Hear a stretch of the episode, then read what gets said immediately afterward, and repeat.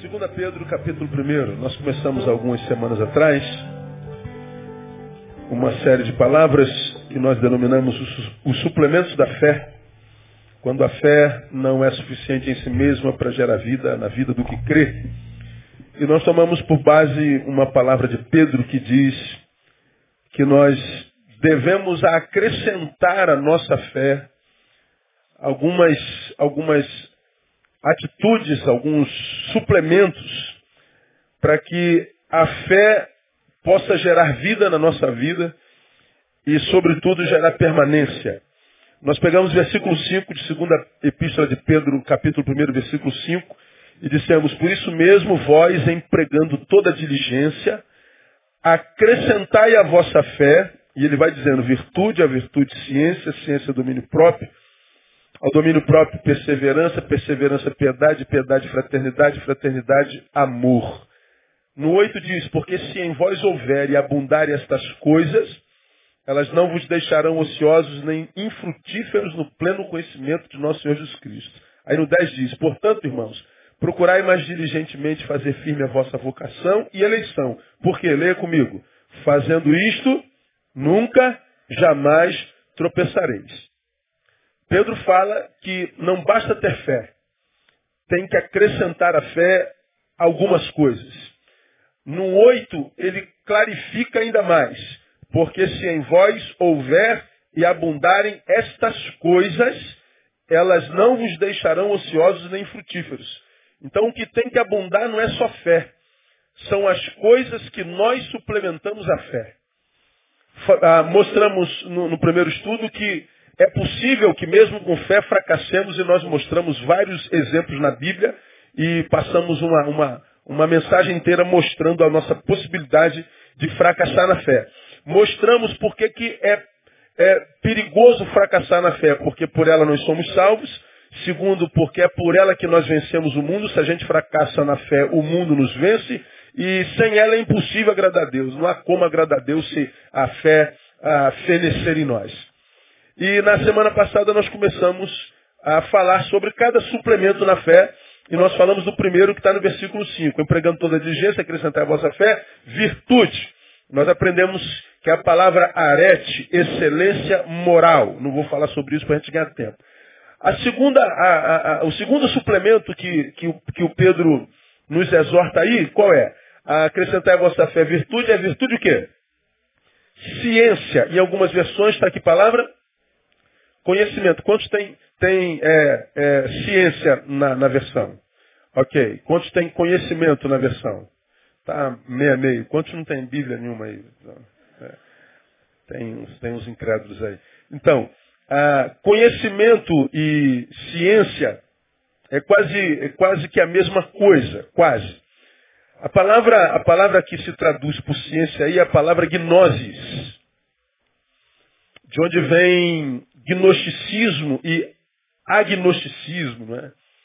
Gnosis é conhecimento, conhecimento científico, por isso que em algumas versões vem a palavra ciência. Gnosis, aqui em, em 5 de Pedro, ela, ela é a palavra conhecimento, é a palavra ciência, que vem usada quase que em contraste à palavra que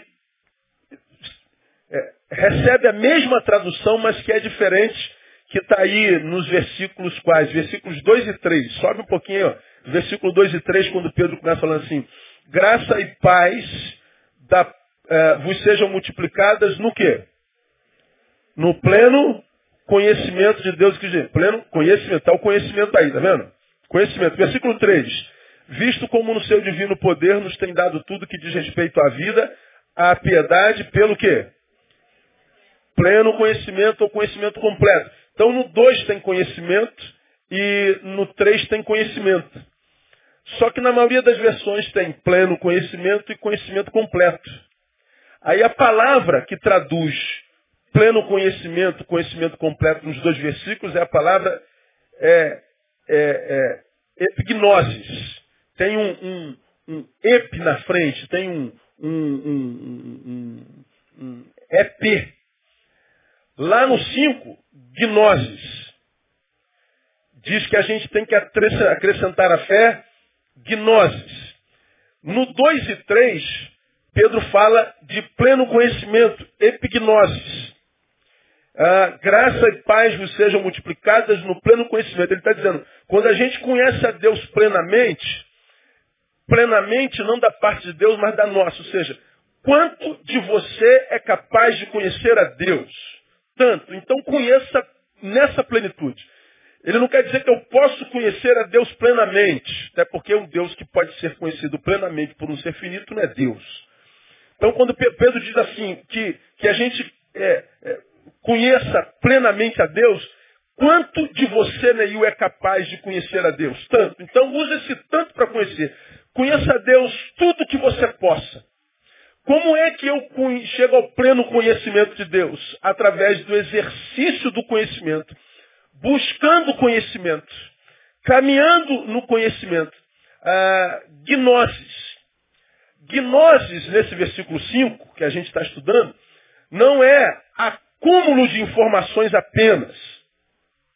Uma coisa é ser bem informado. A outra coisa é conhecer.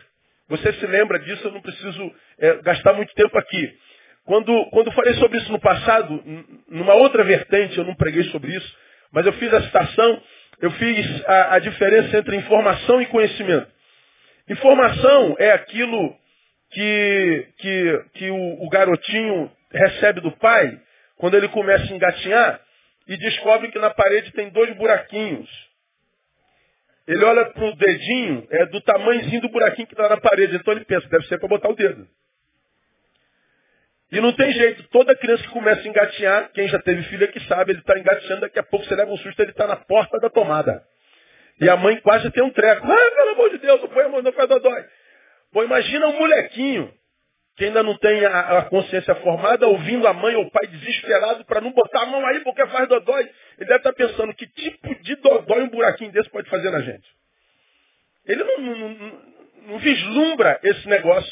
Na verdade, o pai e a mãe está dando uma informação ao filho, ó, não põe a mão aí porque há poder nesse buraco. Isso é uma informação. Bom, o garoto está de informação de que esse buraco tem poder. Sai energia desse buraco. Ele está de posse da informação. Mas ele desobedece e, sei lá, no momento ruim, ele vai e bota o dedo no buraquinho. O que, que acontece com ele? Ganha um choque.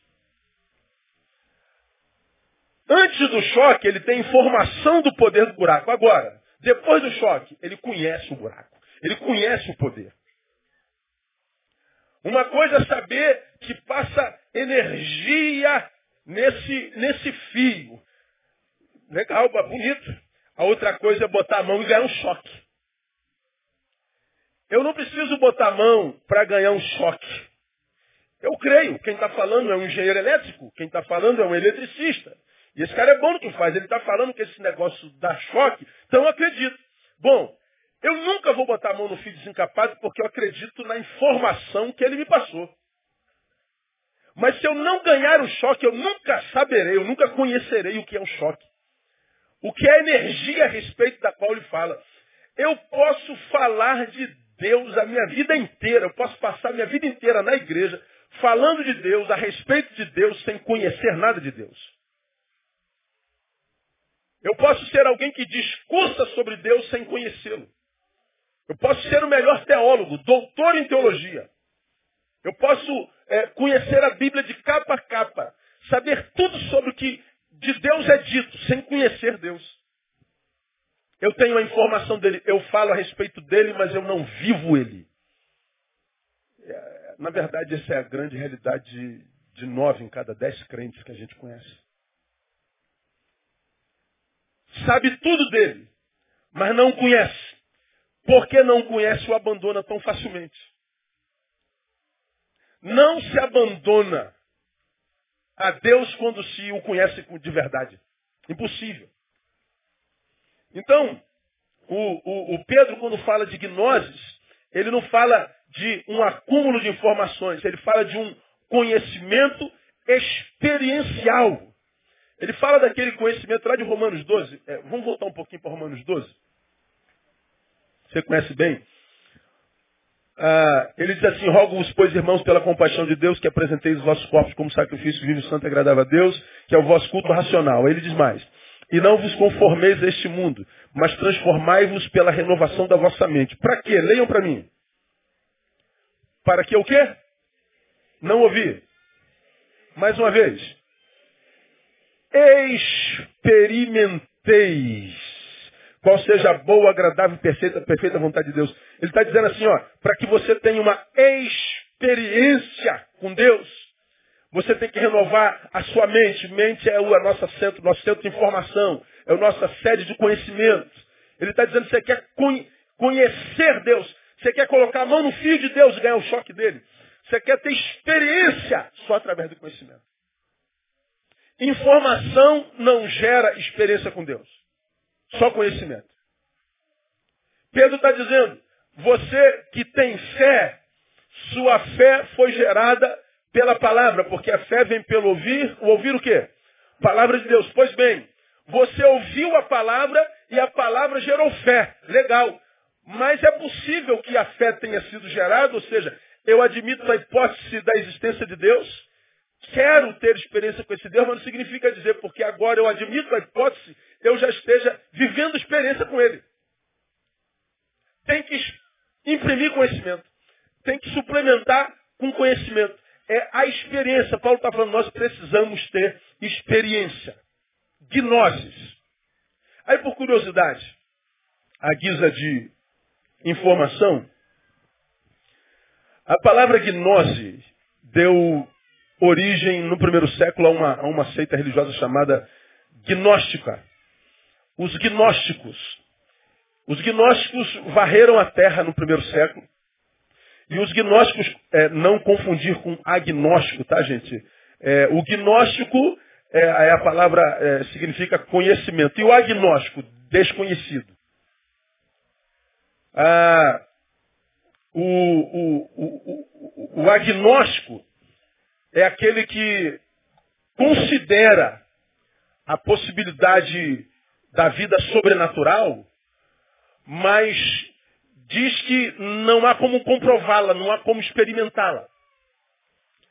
O agnóstico, ele admite a hipótese do metafísico, admite a hipótese do sobrenatural, mas também acreditam que esse, esse sobrenatural é inacessível ao conhecimento humano. O agnóstico é diferente do ateu. O ateu diz, eu não acredito em nada disso aí, nada sobrenatural para mim existe. O agnóstico, ele acredita, mas ele acha que não é acessível. Esse é o agnóstico, que não é o gnóstico. O gnóstico é, é, é o contrário. Para os gnósticos, seita do primeiro século, grupo religioso daquela época, eles afirmavam que é, eles tinham o acesso a um conhecimento secreto que os levava à salvação.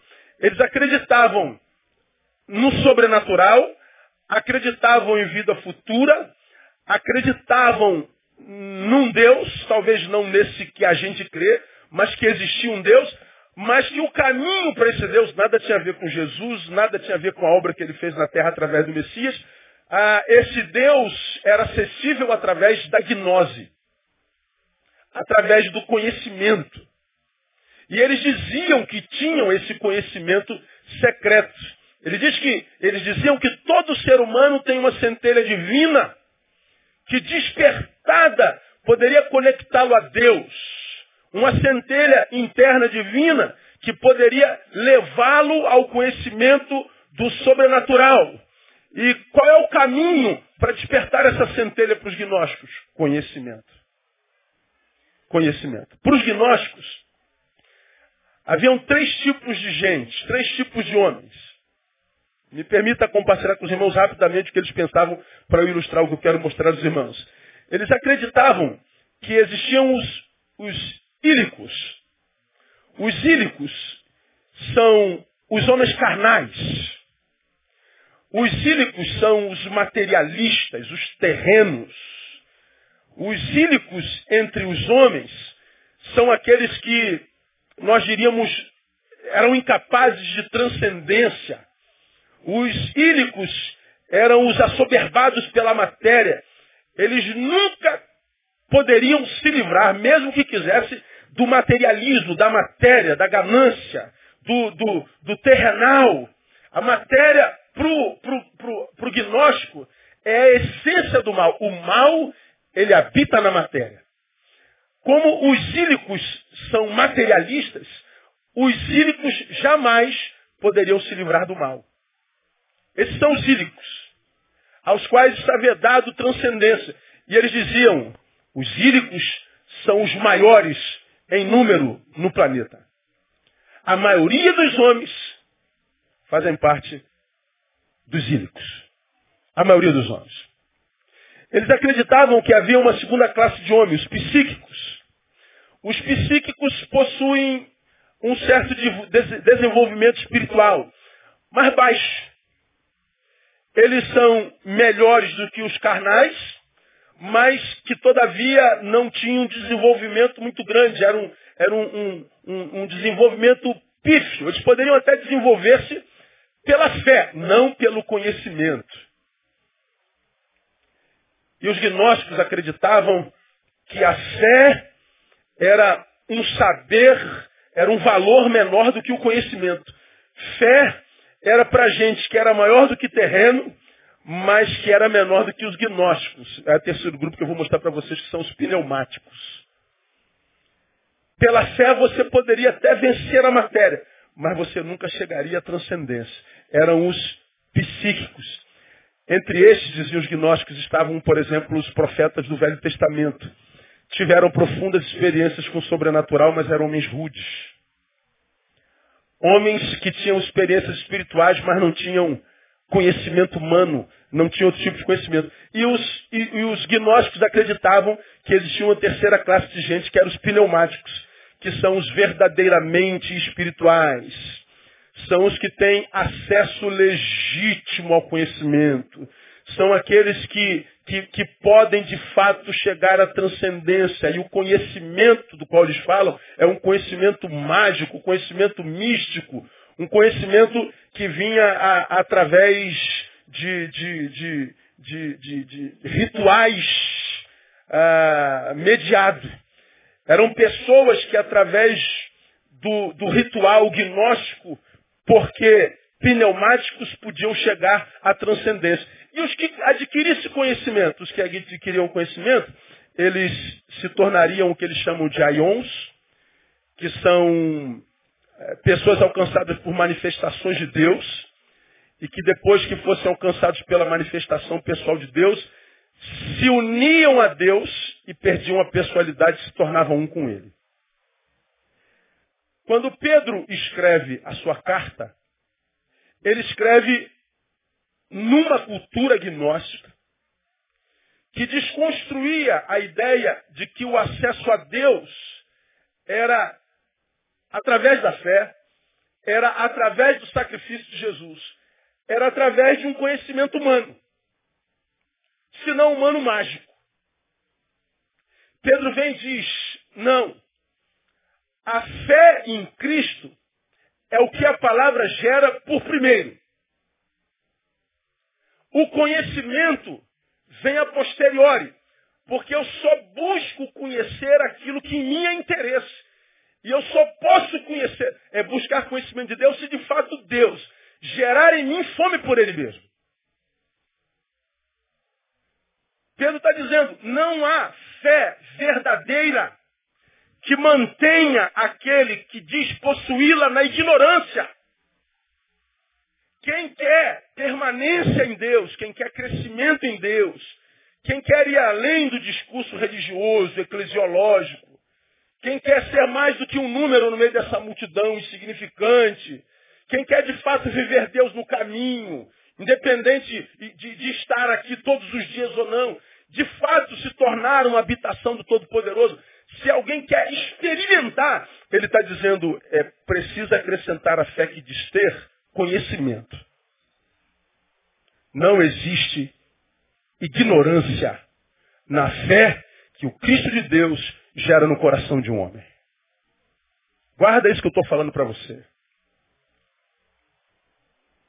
Isso é muito importante.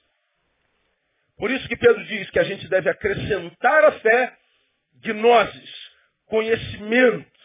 Agora, vamos ver juntos o que, que a Bíblia fala sobre conhecimento, sabedoria. Quero mostrar duas realidades bíblicas para vocês, para a gente é, conhecer um pouco mais. Abra sua Bíblia em 1 Coríntios capítulo 2. Nós estamos no 1, não é? No 2, de 1 a 16, Paulo está escrevendo também a uma igreja que estava sendo desconstruída, preguei sobre Corinto há bem pouco tempo atrás, uma igreja que estava se paganizando, uma igreja dividida, uma igreja que foi profundamente influenciada pela imoralidade de Corinto, uma igreja que estava sendo influenciada pelo culto a Afrodite, uma igreja completamente desconstruída no seu caráter. Aí, Paulo começa a, a, a sua epístola de exortação. Corinto foi a igreja onde Paulo mais passou o tempo. Paulo passou 18, anos, 18 meses em Corinto. Em nenhuma outra igreja ele passou tanto tempo. As duas cartas de Paulo a Corinto são as maiores cartas que Paulo escreveu na vida. E, portanto, a igreja com a qual ele teve mais trabalho, teve mais dor de cabeça, com a qual ele teve que mais exortar, foi a igreja de Corinto. E ele começa, a primeira carta, já no capítulo 2, você lê a, ah, eu não vou ler, eu não vou ler, vou, vou ler o versículo todo. Veja o capítulo 2, versículo 1. E eu, irmãos, quando fui ter convosco, anunciando-vos o testemunho de Deus, não fui com sublimidade de palavras ou de sabedoria. Olha a sabedoria ali de novo. Só que a sabedoria que Paulo fala aí não é gnoses, é sofia. Não é a, a, a, a sabedoria experiência. Ele está dizendo, quando eu fui ter convosco, eu não fui com blá blá blá, eu não fui com filosofia, eu não fui com informação, eu não fui com palavras vazias. Aí ele continua dizendo, veja lá, porque nada me propus saber entre vós senão a Jesus Cristo e este crucificado. E eu estive convosco em fraqueza, em temor, em grande tremor. A minha linguagem e a minha pregação não consistiram em palavras persuasivas de sofia, de sabedoria, mas em demonstração do espírito de poder, para que a vossa fé não se apoiasse na sabedoria dos homens, mas no poder de Deus. Olha, Paulo está falando que existe a sabedoria humana e também está falando que através da sabedoria humana não dá para conhecer a Deus. Ele está dizendo, quando eu estive com vocês, eu não fui com filosofia a respeito de teologia. Eu não fui com, com, com, com, psicologias divinas. Eu não fui com discurso sociológico gospel. Eu fui com demonstração de poder. Como quem diz, porque a sabedoria humana não gera a vida de Deus na vida de ninguém. Eu posso ter sofia sobre Deus. Posso ter informação sobre Deus. Essa informação que é produto da minha capacidade de, de, de somatizar informações, isso não gera vida na vida de ninguém. Não se conhece a Deus pelo intelecto, é o que Paulo está dizendo. No versículo 6, ele diz, na verdade, entre os perfeitos falamos sabedoria. Não, porém, a sabedoria deste mundo, nem dos príncipes deste mundo, que estão sendo reduzidos a nada, mas falamos sabedoria de quem? De Deus, em mistério, que esteve oculta, a qual Deus preordenou antes dos séculos para a glória de Deus, a qual nenhum dos príncipes deste mundo ou dos sábios compreendeu, porque se a tivessem compreendido não teriam crucificado o Senhor da glória. Paulo fala de uma sabedoria humana, Paulo fala de uma sabedoria que é provinda de Deus. Paulo fala de Sofia, Paulo fala de gnose. E ele está dizendo, se você quer viver uma vida que seja vida que coadune com a vida de um filho de um Deus do tamanho do nosso, bom, você tem que sair do campo do intelecto, cara. Você tem que buscar experiência com Deus, você tem que se aprofundar na tua fé. Não dá para ser vencido pelo comodismo, pela preguiça de estudar, pela preguiça de estar presente. A casa de Deus não pode ser um lugar de turismo onde você vem só quando você está afim. Você não pode vir só quando você não está cansado. Você não pode vir só quando você tem um pouquinho de força. As coisas de Deus não podem ser segunda coisa na nossa vida. Ou é primeiro, enquanto reino, buscar primeiro o reino de Deus, ou ele não é segundo, nem terceiro, nem nada. Paulo está falando que não existe outro meio de conhecer ao Senhor. Então Paulo está falando de um conhecimento humano e Paulo está falando de um conhecimento divino. Aí no versículo 9 ele diz, mas como está escrito, as coisas que os olhos não viram, nem ouvidos ouviram, nem penetraram no coração do homem, são as que Deus preparou para os que o amam. Olha que coisa interessante. Agora a gente entende esse versículo. O olho é uma forma como eu, como, como a gente adquire informação e conhecimento. Exemplo, vamos imaginar que eu quero que vocês façam exatamente o que, que eu estou fazendo e usando a mesma coisa que eu vou usar. Tá certo? Antes de fazer, me digam, o que, que eu estou fazendo? Batendo o quê? Que pé? Direito. Então vamos lá, comigo.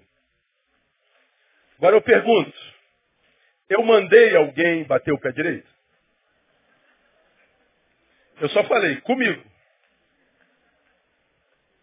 Mas eu poderia estar falando, ó, mantenham o braço esquerdo parado. Mas por que, você está batendo o pé direito? Porque você teve a informação com os olhos. Ah, agora eu posso também fazer com que chegue até você um saber através do ouvido. É, uma palma comigo. Batam uma palma. Por que, que você bateu uma palma? Porque os seus ouvidos me ouviram dizendo, batam uma palma.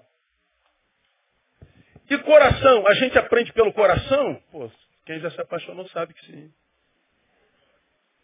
O coração ensina dessa. Aí vem Deus e fala assim, ó, o que Deus preparou para você não entra pelo olho, não entra pelo ouvido, não entra pelo coração. É sobrenatural. Aí eu vejo alguns de vocês discutindo com ateu a respeito de Deus. Querendo jogar na cara dele que Deus existe. Ele nunca vai conhecer a Deus pelo intelecto. Você está jogando pérolas a porcos.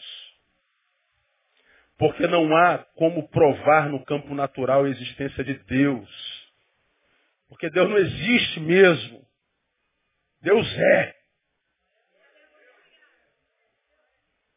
Uma coisa que existe teve início, vai ter fim. Deus é quer conhecê-lo só por obra do Espírito Santo. É pela fé. Não é questão de vontade, não é porque eu quero, é porque Ele quer se manifestar a nós.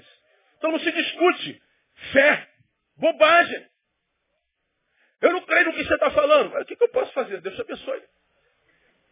Lembra o exemplo que eu já dei aqui algumas vezes e alguns sermões atrás, dos rabinos, que foi domingo, né?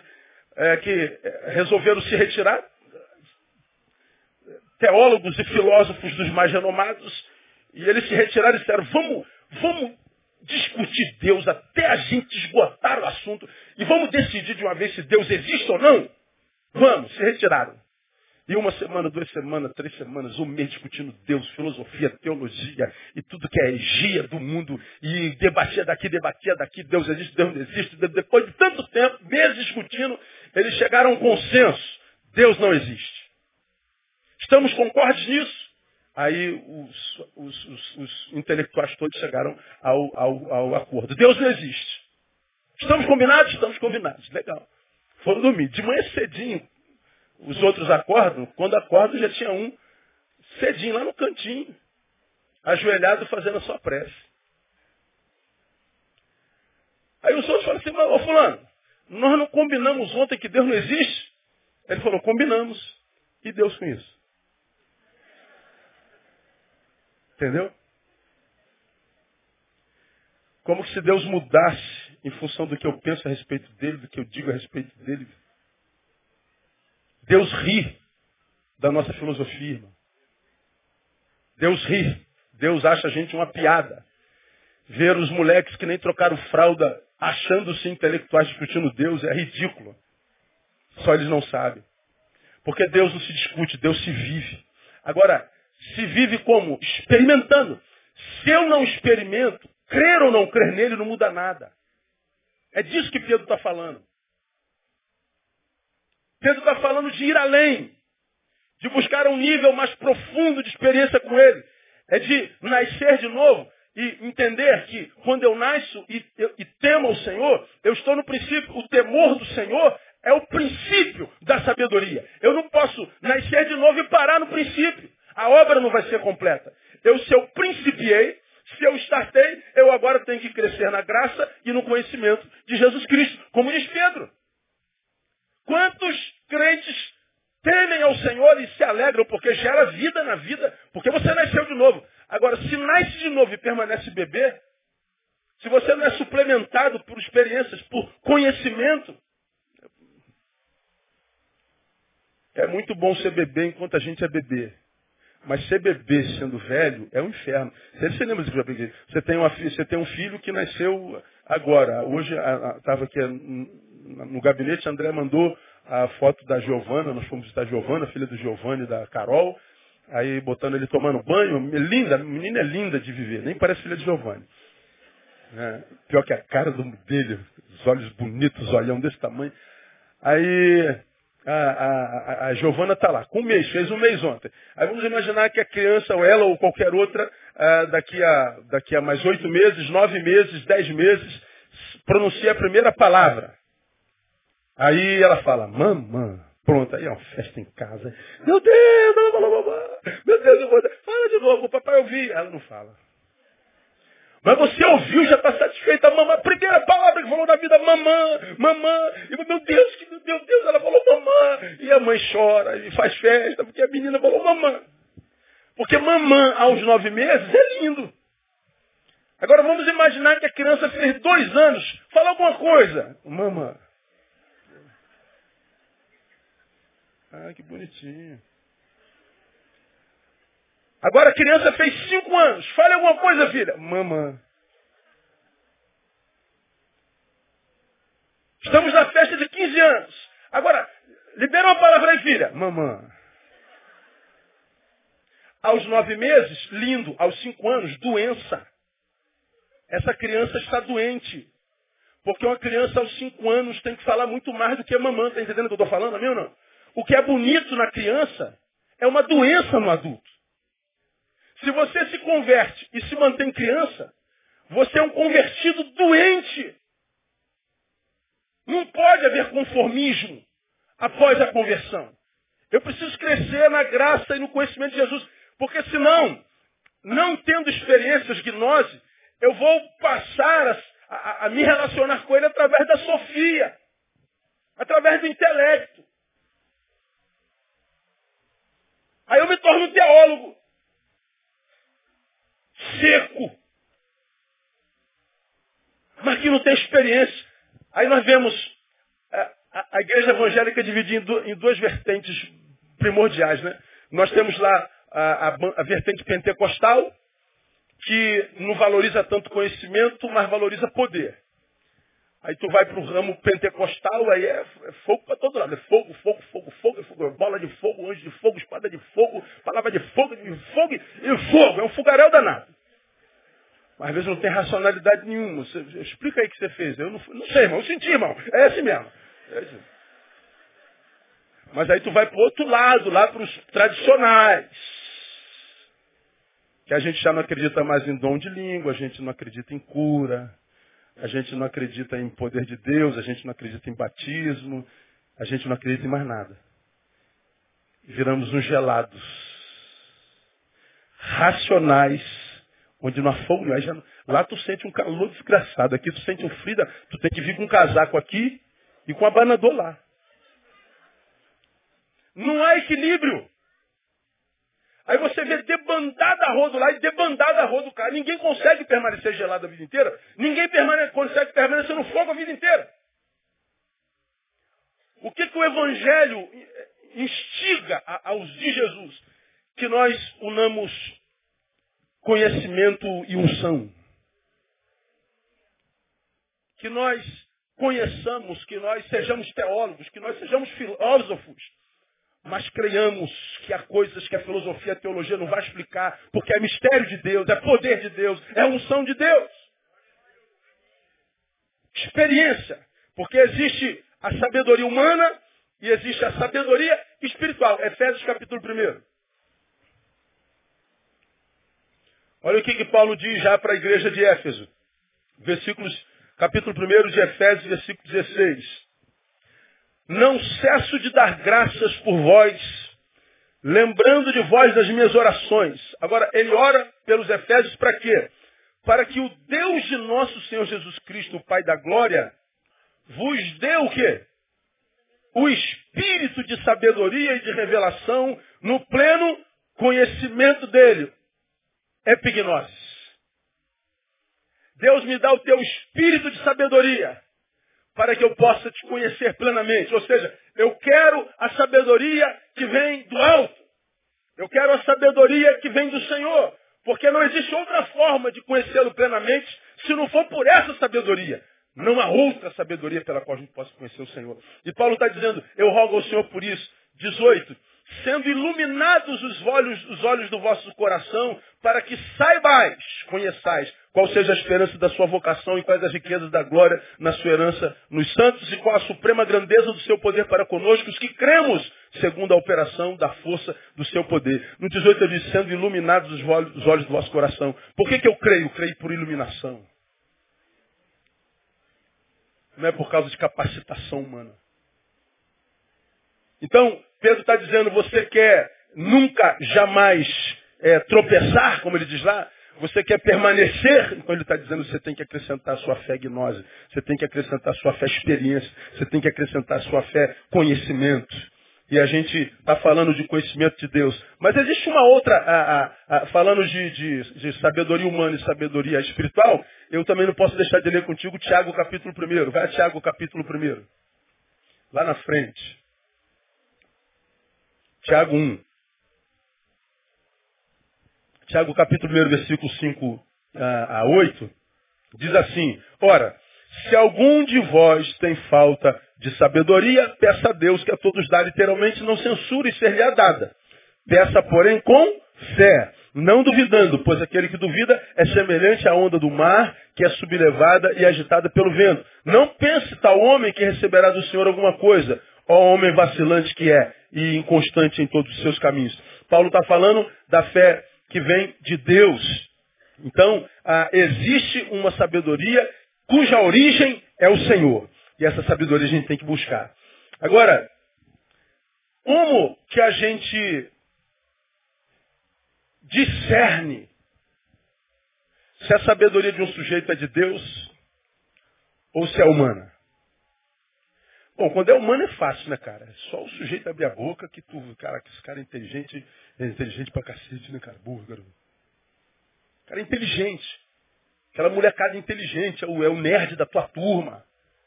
Você não aprende matemática a vida inteira, o moleque, a pessoa explica uma vez, pronto, o moleque já tem de tudo, só tira A, só tira 10, e, e, e tu vai para aula de filosofia, o professor explica direto, quando ele acaba de explicar, tu já esqueceu tudo.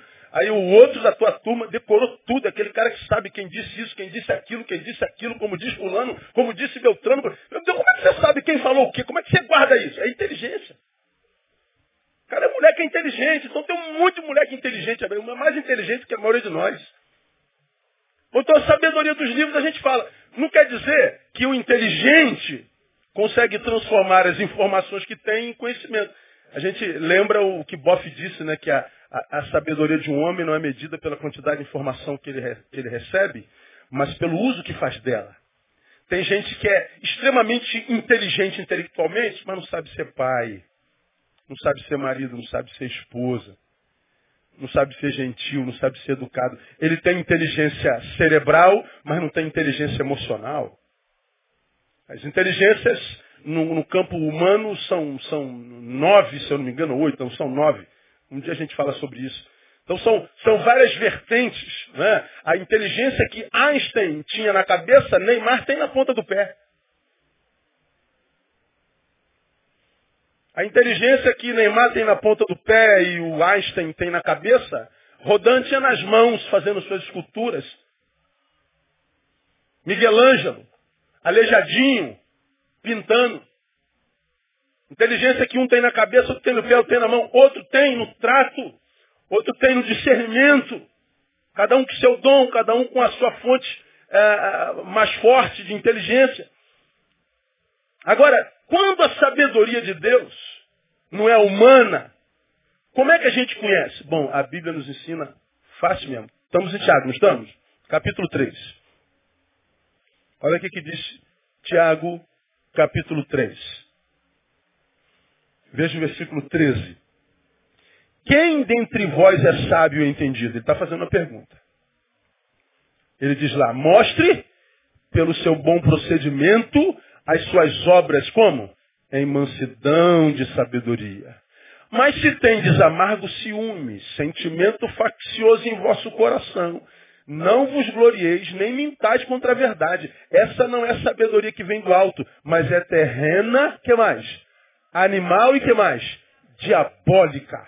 Porque onde há ciúme e sentimento faccioso, aí há confusão e toda obra má. Mas a sabedoria que vem do alto é, primeiramente, pura, depois pacífica, moderada, tratável, cheia de misericórdia, de bons frutos, sem parcialidade, sem hipocrisia. Ora, o fruto da justiça semeia-se em paz para aqueles que promovem a paz. Olha que coisa interessante. Quando a sabedoria de Deus vem a um homem, o que, que essa sabedoria de Deus faz nesse homem? O livra da sua pior parte. Tira esse sentimento faccioso do coração.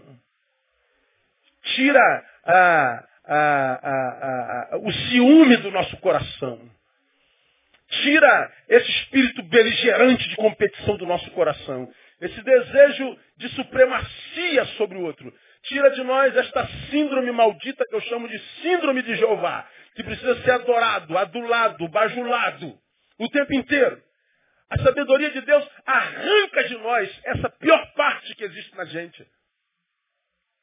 Porque ele diz, se você se imagina sábio, porque decora tudo que o professor fala, tira 10 na frente de todo mundo. Você é o cara entre os homens. Mas se você tem ciúme, se você é faccioso, se você é, é, é, é, impuro, se você não é de paz, se você não é moderado, não tem domínio próprio, se você não é tratável, ou seja, não tem palavra, se você não tem misericórdia, se você não tem frutos bons, se você é parcial, se você mostra ser uma coisa que não é, você se engana. A tua sabedoria não tem nada a ver com Deus. A sua sabedoria é terrena, animal e é diabólica.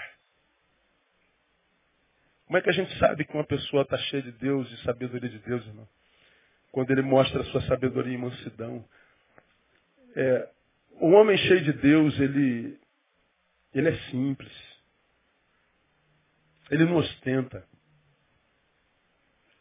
O homem cheio de Deus não busca glória, não busca ascensão, não busca primazia. O homem cheio de Deus, ao contrário do que se canta, não é extravagante.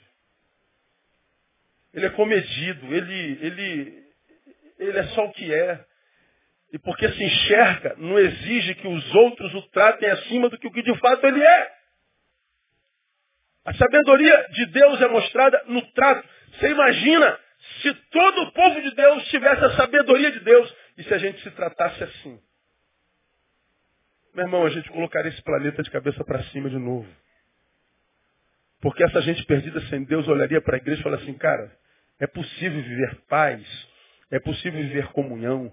Como que você sabe disso? Olha para a igreja de Jesus. Por isso que a Bíblia diz que eles só vão crer que Jesus está entre nós se nós nos tratarmos bem, se nós vivermos em comunhão. Como é possível? Só conhecendo a Deus. Porque se é, somos mil, cem conhece, 900 não conhece, não tem jeito. Vai continuar isso que está aí, esse horror que é a igreja evangélica brasileira. Cresce em número, mas não salga. Cresce em número, mas não influencia. Cresce em número, mas não faz diferença alguma. Se tirar do bairro, vão levar dez anos para saber que a igreja saiu. Porque ela e nada é a mesma coisa. Não faz diferença alguma.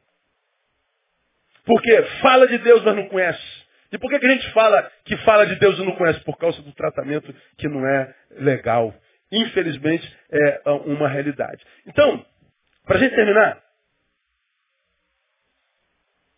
uma vez que nós já sabemos o que Pedro queria dizer, Vamos imaginar que você está aqui, cara, e você seja desses caras metidos a besta, metidos a inteligente, porque você fez duas, três, quatro, cinco faculdades, a gente entra no teu escritório, tem 35 canudos, e você é esse besta que você sabe que é.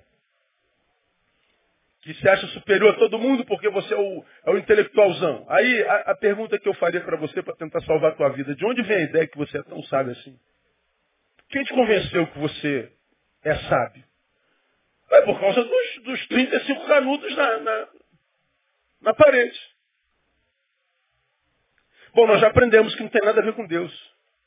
Pode ser humana, terreno e diabólica. Os canudos podem representar que você está cheio de diabo. Porque no reino, a sabedoria que ele nos dá como legado não vai me capacitar para viver com os reis, não. Vai me capacitar para viver com os empregados do rei. Eu posso ter 35 canudos. Se esses 35 canudos não me ajudarem a falar a língua do necessitado, é diabólico. John Stott foi, é, faleceu há, quase dois anos atrás. Até dois anos atrás era considerado o maior teólogo vivo. Ah, escreveu o Evangelho Puro e Simples.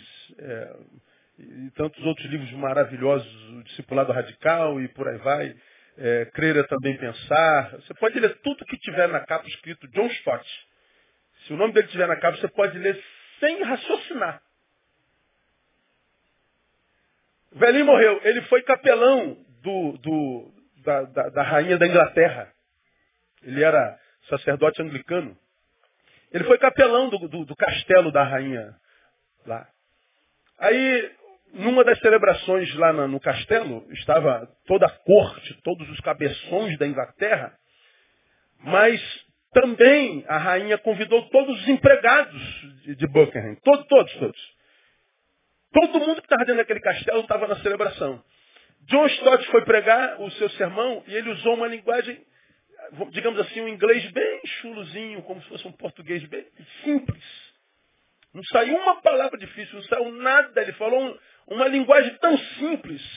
Quando acabou, teve um lorde que o chamou no canto e falou assim, pô, reverendo, sua palavra foi realmente muito pertinente, mas o senhor usou um, uma linguagem muito simples para o lugar onde o senhor pregou, né?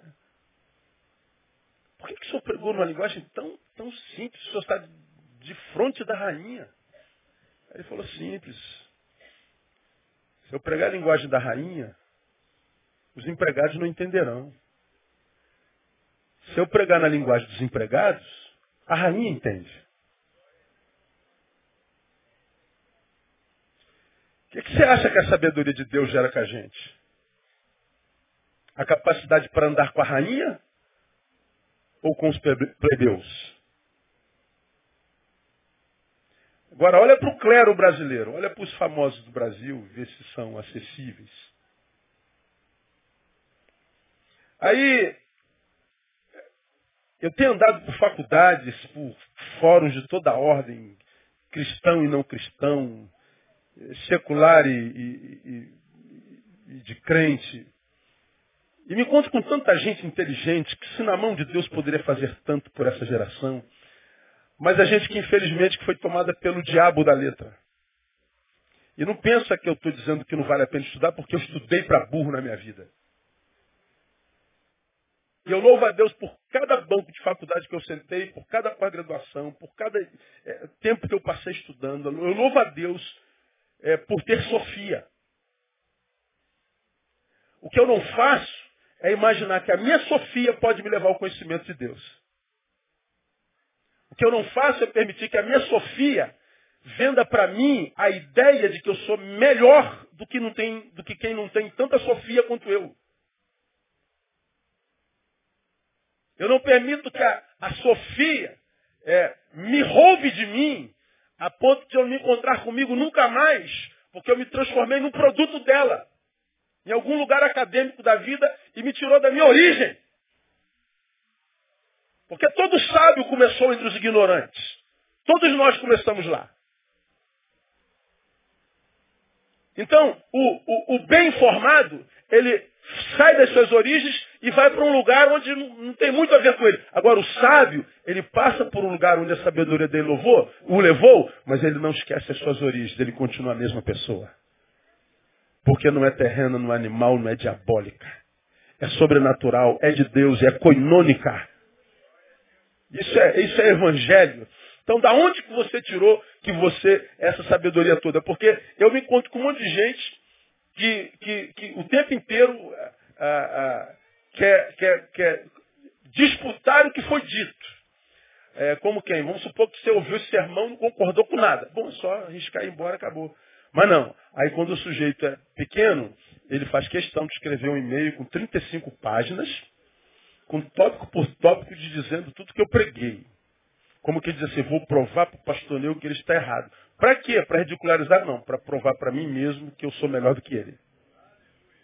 Se você precisa provar para alguém que é melhor que alguém, é porque você nem se convenceu ainda, filho.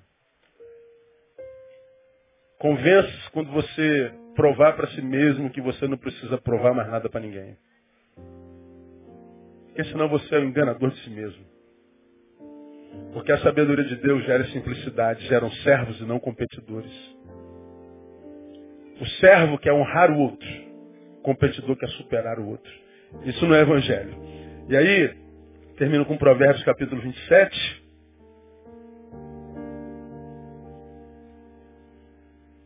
Quando você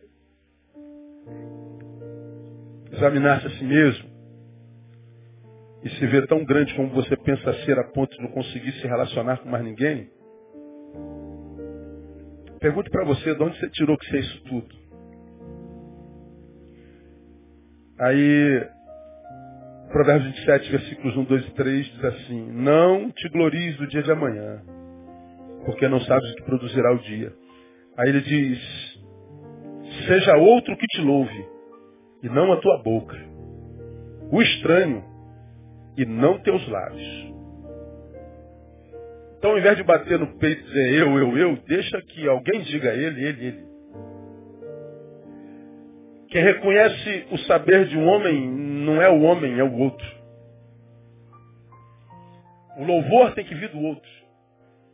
Porque se a gente bate no peito e diz eu, eu, eu, eu, eu, eu, eu, meu irmão, a gente está perdidaço, perdidaço, perdidaço, perdidaço.